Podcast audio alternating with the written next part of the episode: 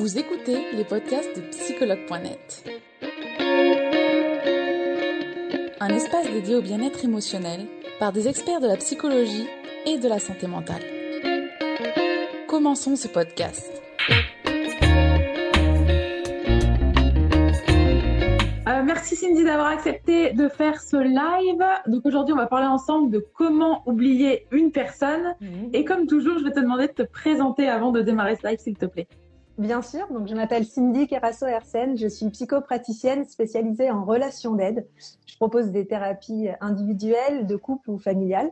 J'accompagne aussi les adolescents, donc soit dans mon cabinet qui se situe dans les Yvelines, en région parisienne, soit en visio.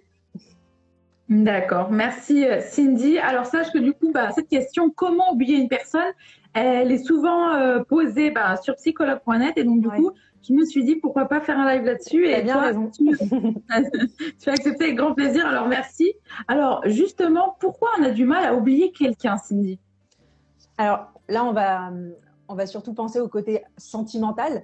Une personne avec qui c'est fini, même si euh, voilà, il y a d'autres personnes qui peuvent nous faire du mal, nous trahir sans que ce soit euh, de l'ordre du sentiment amoureux.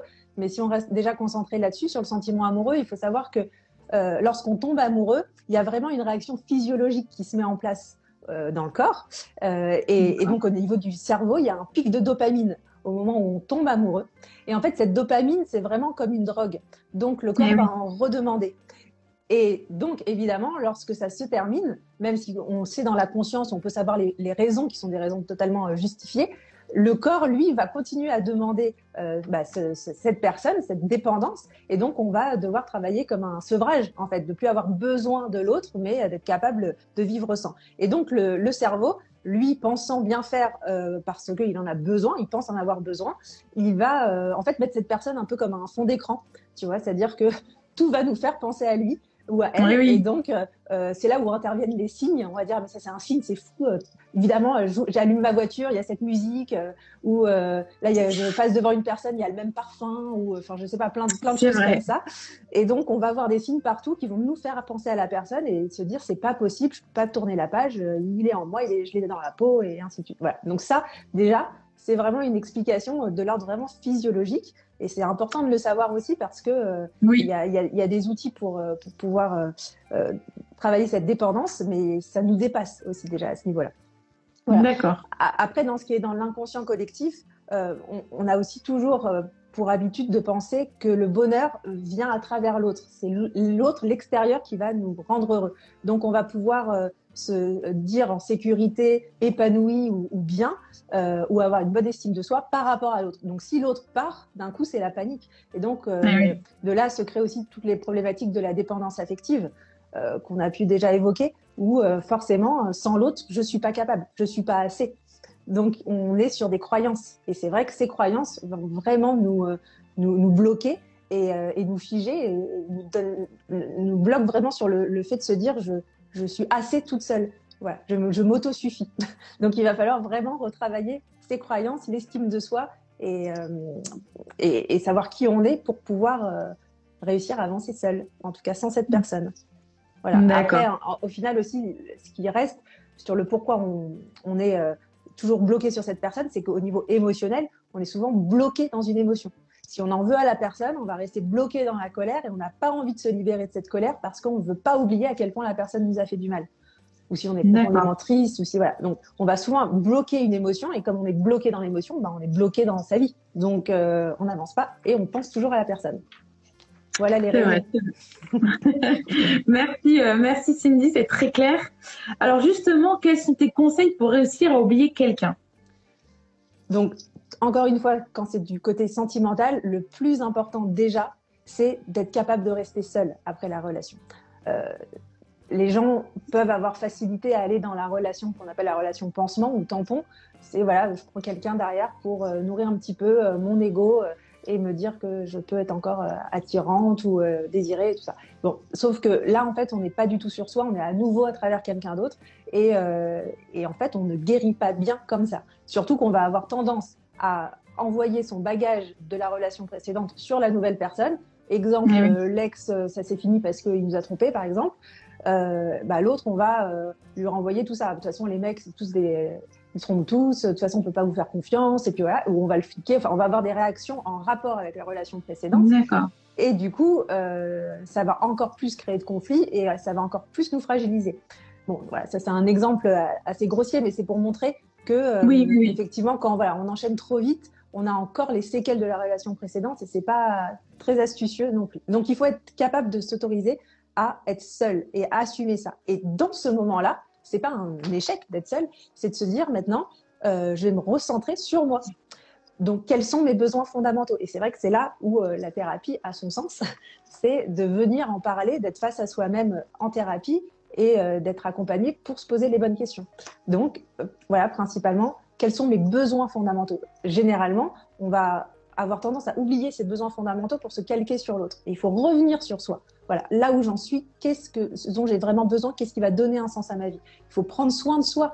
Euh, même euh, ah bah c'est vrai que quand j'étais en couple du coup je, je, prenais jamais le temps de je sais pas de faire mon cours de danse parce que euh, j'étais avec lui le soir et bah je vais refaire un cours de danse ou je voyais moins mes amis parce que c'est vrai qu'on n'avait pas le même rythme bah voilà maintenant je peux revoir mes amis donc il faut vraiment repenser à soi à ce qui nous fait plaisir, à ressortir, à voir les gens qu'on aime, euh, à faire des activités qui nous font du bien et, euh, vraiment à, garder ce lien social tout en étant euh, seul, c'est-à-dire voilà, c'est je drive ma vie, je, je, suis actrice de ma vie et je ne suis pas euh, obligée de vivre à travers l'autre pour me sentir heureuse. Donc ça, c'est déjà un point qui est très très important. D'accord. Et si on est euh, aussi dans le cadre de la thérapie, c'est vraiment de mettre des mots sur ses émotions. Euh, même si on est sur les émotions primaires comme la peur, la colère, la tristesse, ça peut paraître euh, enfantin en fait de dire bah oui je suis en colère ouais mais en fait c'est pas si simple et surtout ouais. les gens font des transferts d'émotions ils pensent être dans une ils sont pas dans la bonne ils, voilà ils, ils, ont vraiment des fausses croyances et du coup ils sont bloqués dans, dans des choses parce qu'ils ne sont pas vraiment conscients de ce qui se passe en eux donc c'est important de, de s'autoriser les émotions et il n'y a pas d'émotions honteuses. Donc il faut euh, les affronter et, et, les accueillir pour vraiment s'en libérer. Donc bon ça c'est vraiment en, en thérapie euh, qu'on fait ça. Ensuite, pour, euh, pour la relation, c'est important aussi de se dire, c'est un exercice que j'aime bien faire avec mes patients, de se dire grâce à. C'est-à-dire, euh, bah, grâce à cette histoire, j'ai compris telle chose. Grâce à cette histoire, je ne veux plus ça. Grâce à cette histoire, euh, je, maintenant, je m'autorise à. Donc, on va utiliser le grâce à et de pas être juste euh, à cause de ou j'ai perdu tant de temps ou j'ai pas, voilà, j'ai pas assez fait ça. Bon, donc on, passe aussi par les regrets et la remise en question. Et la remise en question est importante par reproduire les schémas. Ça, ouais. ça c'est sûr. Mais c'est aussi important de se dire, voilà, grâce à cette histoire, dans mon parcours de vie, ça m'apprend telle et telle chose. Et c'est très important. Un peu comme aussi euh, les étapes du deuil.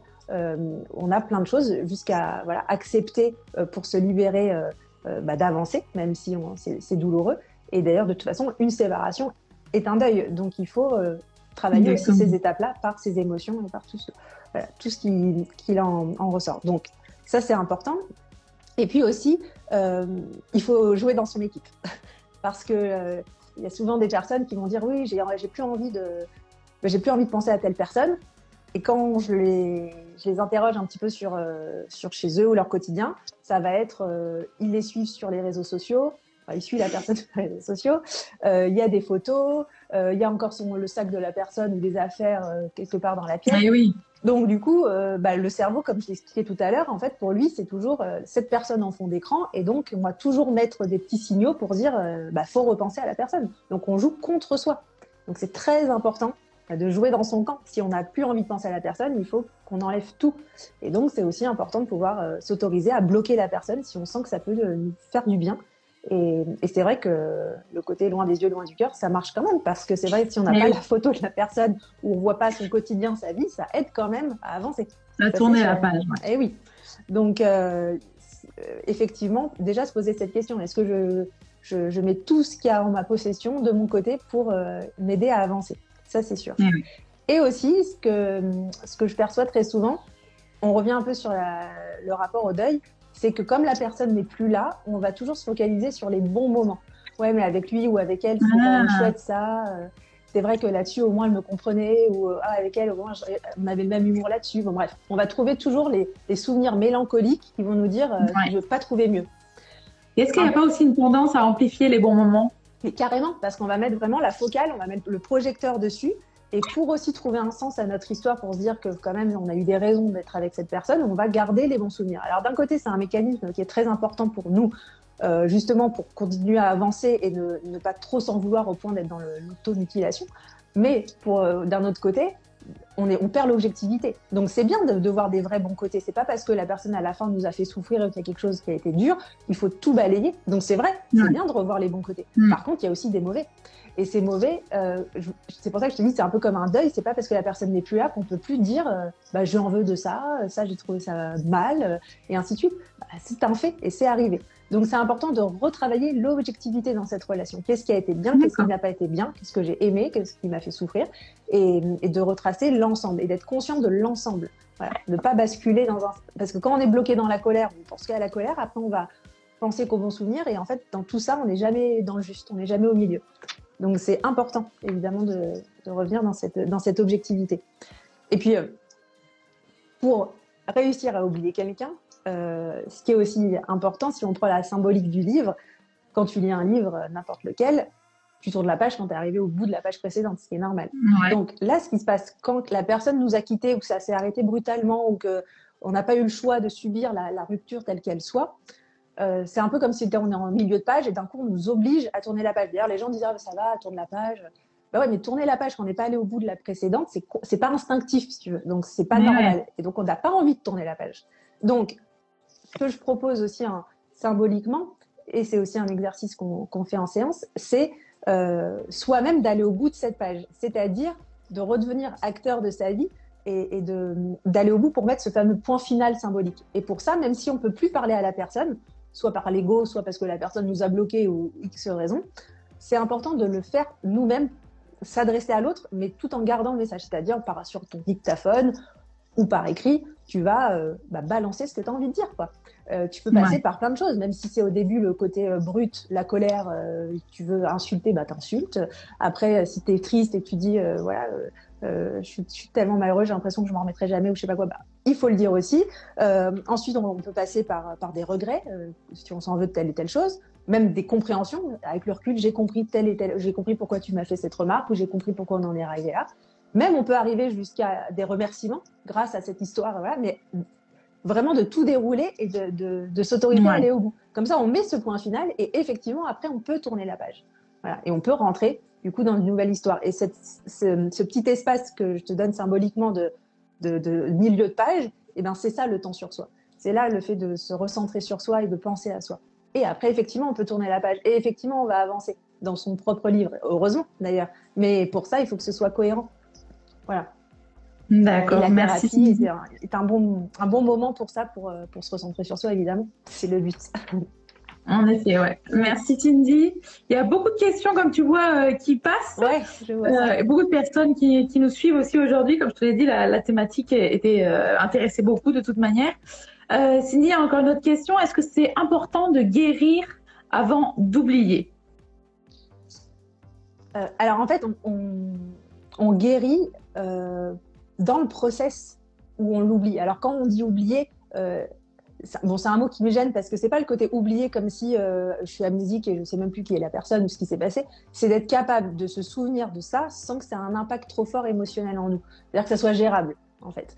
Donc euh, voilà. Donc c'est je j'avance, je, je, guéris et cette personne ou cette, cette relation a été un mauvais souvenir. J'en ai conscience, je peux en parler à plat, mais je ne suis plus à, à chaque fois submergée par l'émotion. Euh, et pour ça, c'est vrai ce qui est important, c'est de revenir sur soi, parce que plus on pense à soi, moins on pense à l'autre. Nos pensées peuvent pas aller partout en même temps, et donc forcément, on va guérir et on va arriver, oui, symboliquement sur le côté, je, je vais réussir à l'oublier.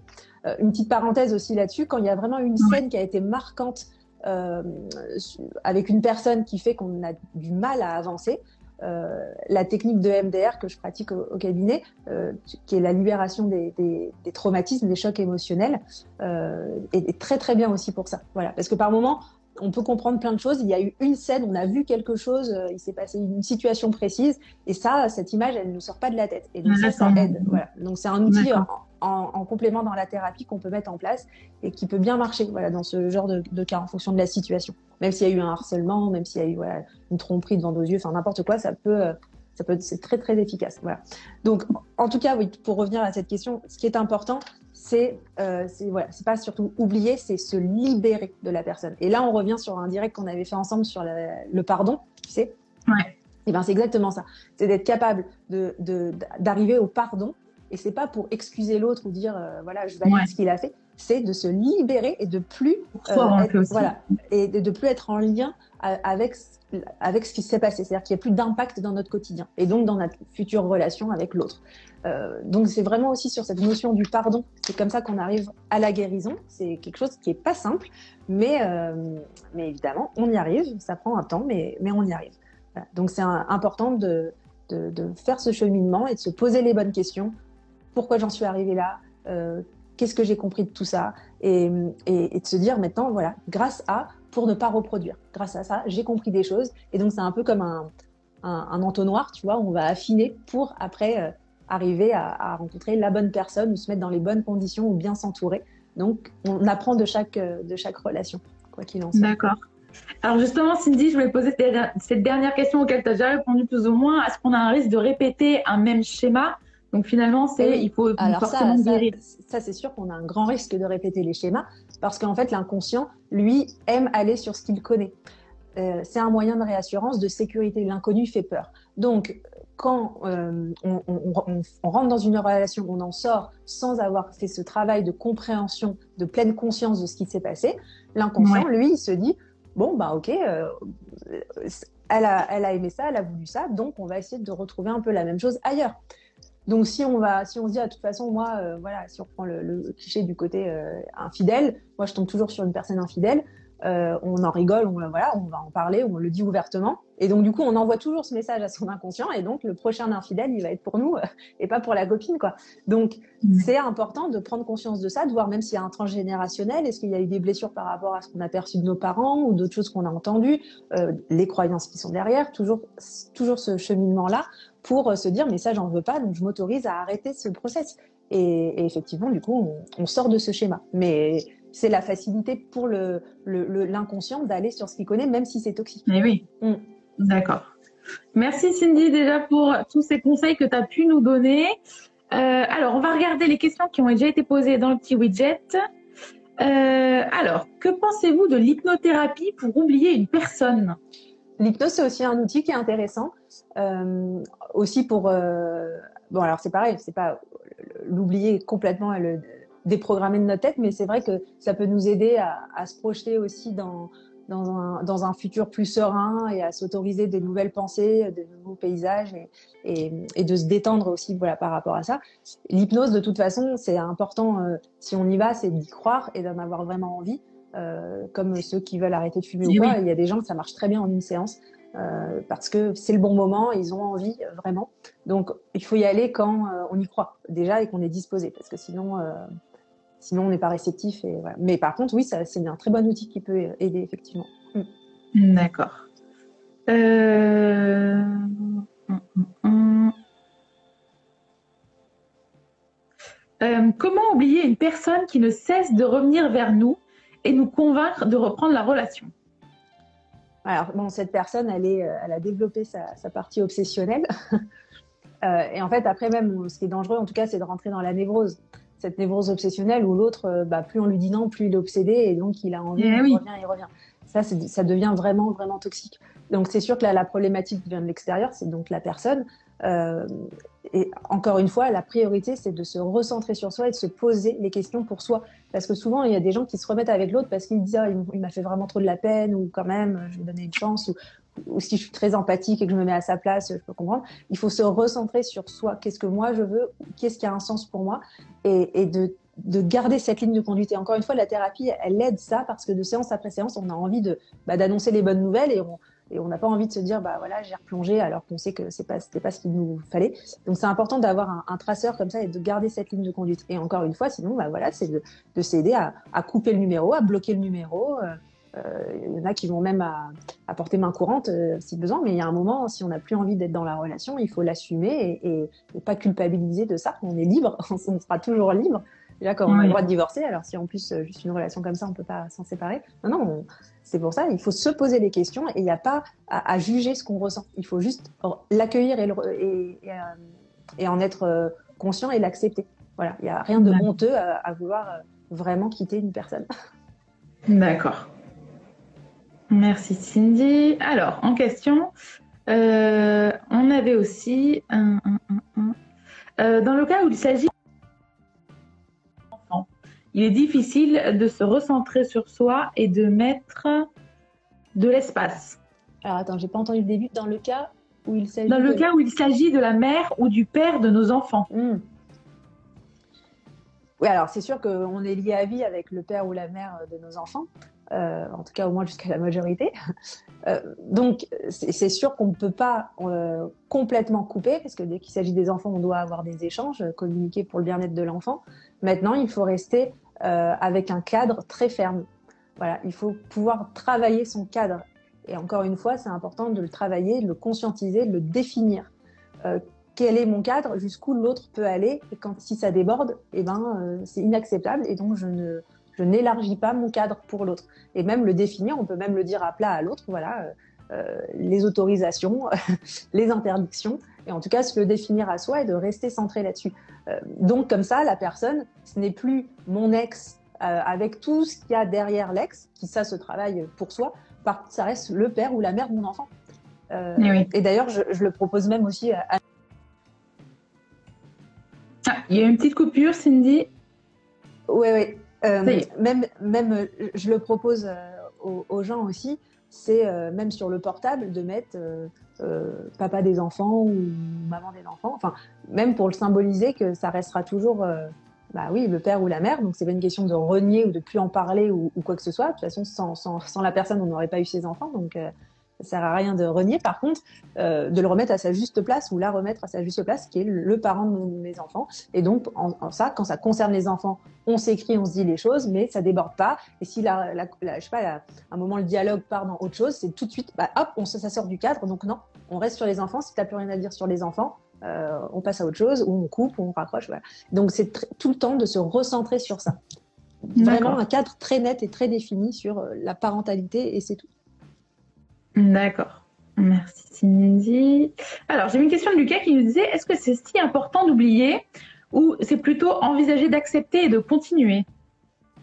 En fait, euh, c'est pour ça que je te disais tout à l'heure, le fait d'oublier, c'est un terme qui ne va pas très bien, mais c'est de s'en libérer. Voilà, c'est important de s'en libérer et donc d'être dans la notion du pardon euh, pour comprendre tout ça, le pourquoi on en est arrivé là, tout ce qui s'est passé et, et donc arriver au bout de cette page pour tourner la page.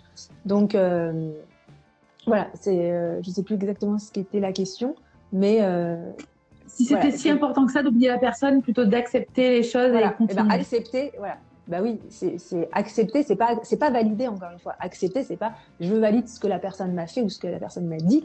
C'est accepter les faits qui sont passés. On ne peut pas revenir dessus. Et donc, cette acceptation fait qu'on débloque les émotions, tout ce qui en découle, plutôt que de rester bloqué sur ça pour avancer, effectivement. Donc, l'acceptation, c'est la libération. D'accord. C'est pas la validation. D'accord, bien faire la différence, oui. Ah On a aussi euh, une question de Zimen qui nous dit comment gérer la culpabilité après cette rupture? Alors, est-ce qu'on a beaucoup de personnes aussi qui culpabilisent après des ruptures? Il y en a beaucoup, bien sûr, qui... et il y en a qui n'osent pas quitter euh, de, parce qu'ils ont ils, oui. veulent pas faire de mal. Il y a des gens qui sont aussi profondément gentils. Bon, il y a des gens qui sont profondément lâches aussi, ça dépend. Euh, il y a des gens c'est aussi par rapport aux enfants. Il y a des gens c'est par rapport aux biens et au côté financier. Euh, bon, il y a, il y a plein de raisons. Hein. Et euh, voilà. Et puis il y a tout un, il y a tout ce qu'il y a autour. Il y a la famille, il y a beaucoup de choses. C'est vraiment du cas par cas. Donc euh, effectivement, effectivement, on peut culpabiliser en quittant la personne. encore une fois, on il y a, tellement d'exemples à donner. Mais une personne qui, euh, euh, bah, qui tombe amoureuse de quelqu'un d'autre, euh, bah, qui veut quitter et qui est courageuse aussi de quitter parce qu'elle pourrait rester sur deux tableaux comme ça. Mais bon, c'est d'assumer aussi de vouloir rendre la liberté à l'autre et de se dire voilà, je suis plus en phase, je suis plus en accord. Mais en même temps, on a toujours un lien, il y a toujours un affect, il y a, il y a de l'affection, il y a un vrai lien qui s'est créé. C'est pas parce qu'on est tombé amoureux de quelqu'un d'autre que l'autre, on n'en a plus rien à faire. On n'a pas envie que cette personne soit malheureuse. Donc, on va énormément culpabiliser de la quitter et, c'est compliqué. Jusqu'où on va dire, on va, on va être sincère, transparent, euh, voilà. c'est tout ça, c'est sur un fil, c'est fragile. Donc il y a plein de raisons qui font que c'est pas parce qu'on quitte nous qu'on va pas culpabiliser. C'est pas simple de quitter. D'accord. Euh, ah. Comment, alors une question de Magali, qui n'est pas simple d'ailleurs. Comment se reconstruire quand la personne veut habiter dans la maison familiale? C'est-à-dire quand alors j'imagine que la personne avec qui euh, bah, qu'elle veut oublier, elle habite dans la même maison, dans la, maison familiale. Ah oui. Là, il bah, faudrait vraiment savoir qui est cette personne par rapport à elle. Ouais, c'est vrai qu'on sait pas du coup. Euh, en, tout cas, effectivement, comme je disais tout à l'heure, plus les sens sont éloignés de la personne, plus ça nous aide à avancer. Donc, euh, si on a la personne tous les jours sous notre nez, comme au travail aussi, les gens qui travaillent ensemble ou quoi, c'est vraiment plus compliqué. Donc après, c'est encore du cas par cas. Mais euh, il faut, quand on dit que la liberté n'a pas de prix, c'est que par moment, même si on est dans une situation plus inconfortable matériellement de partir dans quelque chose de plus petit ou quoi, si on est beaucoup plus serein et qu'on n'est plus en conflit intérieur avec ce qu'on est en train de vivre, ça vaut le coup. Donc, euh, donc voilà, je, je connais pas sa situation, mais c'est de s'autoriser. Par moment, c'est pas voilà, je reste et, donc une guerre d'ego, c'est je m'autorise à nouveau de me libérer de ça et donc de, jouer dans mon camp pour ne plus avoir la personne tous les jours face à moi avec sa voix, son odeur, son visuel, son corporel, enfin tout ça, et donc de, de, m'en détacher.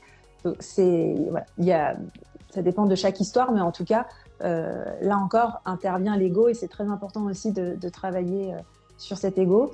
Et, et, puis sinon, je sais pas, après si c'est une question de, de, maison pour une séparation ou un divorce, et ben après il y, y, a les avocats pour ça, il y a des choses, des choses à mettre en place pour, euh, pour se respecter au mieux, en tout cas. D'accord.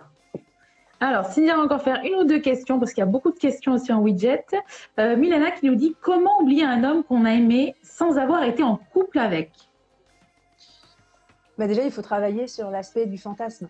Parce que euh, le fantasme, le problème, c'est qu'il n'y a pas de limite, c'est l'imaginaire. C'est un peu comme les enfants qui vont s'imaginer des mondes en deux minutes quand ils vont jouer. On dit, mais ça, tu vas hyper loin. voilà. Et ben là, c'est pareil c'est son enfant intérieur qui part dans des, dans, enfin, c'est pas des délires, mais c'est des rêves en fait, d'une utopie comme ça. Et donc, euh, on, aime la personne au-delà de ce qu'elle est, c'est par rapport à tout ce qu'on souhaite qu'elle représente pour nous. Donc, il y a un vrai travail euh, de prise de conscience, un peu pour redescendre sur les faits, la réalité, euh, l'acceptation de tout ça. Et donc, voilà, important de le travailler en thérapie, en tout cas, cet aspect fantasme. D'accord. Merci Cindy. Alors, la dernière question. Euh... Ah, euh, So Delicious qui nous dit Ça fait deux ans que je me suis séparée de mon ex et il n'y a pas une journée où je ne pense pas à lui. C'est pas de l'amour, mais plutôt de la colère et de la déception. C'est bien parce que ici, justement, on parle de ces émotions qui sont restées.